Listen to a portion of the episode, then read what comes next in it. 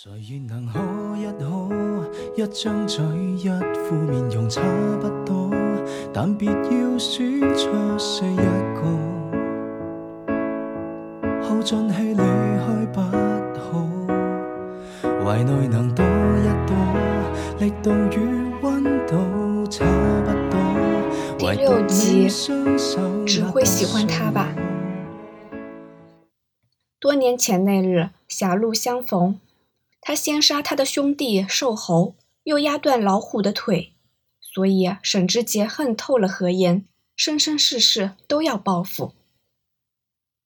他以复圣行的身份回归，他像是饿极了的狼，泛着莹莹绿光，伺机捕捉自己心仪已久的猎物，却发现那个在自己越狱之时救自己于困顿之中，也差点一枪杀了自己的女人。数年之后，活得依旧像向日葵，向着光明和美好不偏不倚的生长。凭什么？那个女人害死了他两个兄弟，也差点害死了他。他怎么敢如此若无其事的活着？沈之杰的报复从来都不会简单，是非、善恶、道德、法律，这些我都不知道是什么。我只按照我的想法来。他要慢慢的折磨他，摧毁他的生活，破坏他的家庭，让他生不如死。他扼着他的脖颈，让他臣服于可恶丑陋的肥腻商人双腿之间，让他活在痛苦、恐惧和谎言之中。他把富氏经营的风生水起，把黑势力运转的有条不紊。也把何言折磨得几近疯狂。傅老爷子说：“沈之杰就是个疯子。”他披着傅先生那一张上层人士的皮囊，却藏着无法掩藏的一颗嫉妒、报复、凶狠、残忍的肮脏的心。他就是那个翻手为云、覆手为雨的恶魔，而我就是恶魔伸出地狱来作恶的那只手吧。最初他是为了报复，可日子慢慢过，他的心也慢慢有了不一样的味道。换做别的女子，几个日头过去，可能就厌倦了；一个月过去了，两个月也转瞬即逝。何言好像给他冰冷黑暗的心揭开了一角幕布，耀眼的阳光倾斜下来。让早已习惯独处在阴暗角落的他，仿佛落水的人抓住了唯一一根救命稻草。他爱上了她。沈之杰是在什么时候对何小姐另眼相看的呢？许是在半山别墅贪恋占有她的身体之时，便有了不一样的感觉吧。他嘴上说着不该沾的东西就绝不能沾。可我明明清清楚楚看见了他唇上十分明显的齿痕，忍不住暗自腹诽：你之前还说过那女人不能碰，可你还不是碰了？只是这话我不敢说，借我几个胆子，我也不敢说。许是一晌贪欢之后就欲罢不能了吧？事后竟亲自去看他，我还傻头傻脑劝他说。何必在这个女人身上费这精力，直接弄死算了。要是觉得不解气，那就把他家里人都一锅烩。沈之杰却不听，美其名曰直接杀了他，哪里有这样折磨着有意思？可花姐送来最今朝的头牌，他仍只觉得索然乏味。我问他：“傅先生，刚才那女人是不是不对口？要不？”再给你找个良家妇女范的来，他却只是让我滚。许是在醉今朝傅随之的无理取闹，让他突然生出了独占欲，竟为了他当众和兄弟翻脸，之后更是如他所愿，将他的随身衣物悉数奉还，没让他难堪，还让花姐引他去醉今朝，推掉傅氏高层的会议去见他。却又假装偶遇般不痛不痒。许是他在牌桌上精湛的表现，让他产生了更浓厚的兴趣。在他生日那天，硬生生让我绕着小区开了十几个来回，才肯放他离开。我不笨，早就察觉到了，他对何言不再像是单纯的报复，再不敢说什么直接弄死他之类的话，甚至连称呼都从那女人改成了何小姐。我犹豫了一下，试探的问道：“傅先生，晚上的事情还安排吗？”“安排。”他淡淡答道，却又特地吩咐我将那露骨的岛国片打好马赛克，变了声再放出来。再后来，他醉酒，他借他衣服，他和陈家丫头暗中谋划，他也睁一只眼闭一只眼。他假装自杀，他慌不择路，一退再退。他甚至答应放他父母平安。男人天生就是狩猎者，更何况是沈之杰。何言自始至终的不妥协，一方面让他感到爱而不得的痛苦，另一方面何尝不是让他越陷越深的原因？若非何言如此狠心倔强的个性，相信他在得到之后。便会立刻索然无味，弃之如敝履。何言十分不幸遇到了他，但他沈之杰又何尝幸运呢？沈之杰在自己不懂爱的时候遇到了他，折磨他，羞辱他，但命运又像玩弄他一般，让他无法自拔的爱上了他。只要你高兴，随你怎么样都可以。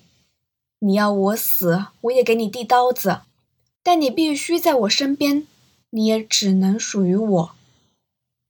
当张手虐待何言的时候，我清楚的知道他感受到的痛苦丝毫不比何言少。他充满了矛盾，他阴冷，偏偏又深情，逃不过注定结束灭顶之灾。记得那次。傅先生的生日，一大群人在醉金朝包厢狂欢。鑫哥，这是兄弟们一点小小的心意，您笑纳。小五笑呵呵的递过来一个盒子。这两年，小五这帮人在傅先生生日的这一天，都会在醉金朝狂欢庆祝，纸醉金迷，不醉不休。他们甚至不知道今天。并不是他们面前的这个傅先生的生日。小五好像看穿了我的心思，也不再说什么，只道：“行哥，场面话我就不说了，我就希望您呐，不管是不是生日，都要快乐。”沈之杰笑了笑，闷了一口红酒，他心情难得的不错，转头对我说：“阿江，打电话叫何小姐过来。”何小姐来得很快，想来本就是在附近。何姐好，小五很有眼力见的冲着何言打招呼。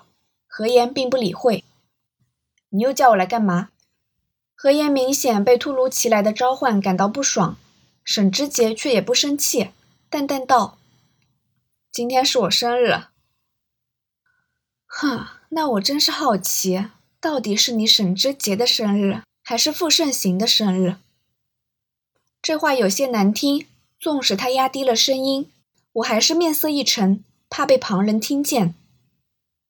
我想沈之杰也定不会任他这般口无遮拦，却没想到他毫无反应，又问：“怎么啦？脾气那么冲？”何小姐也是一愣，她没想到沈之杰不但不怒，还问出了这样的问题。语气也软了下来。没什么，那我祝你生日快乐。然后又突然话题一转，说：“那我就祝傅先生在未来永远被盯梢，永远活在被威胁的恐惧里。祝你一辈子阴暗，一辈子性无能，一辈子畏畏缩缩，一辈子见不得光明。”这话实在是够恶毒，饶是我也听不下去。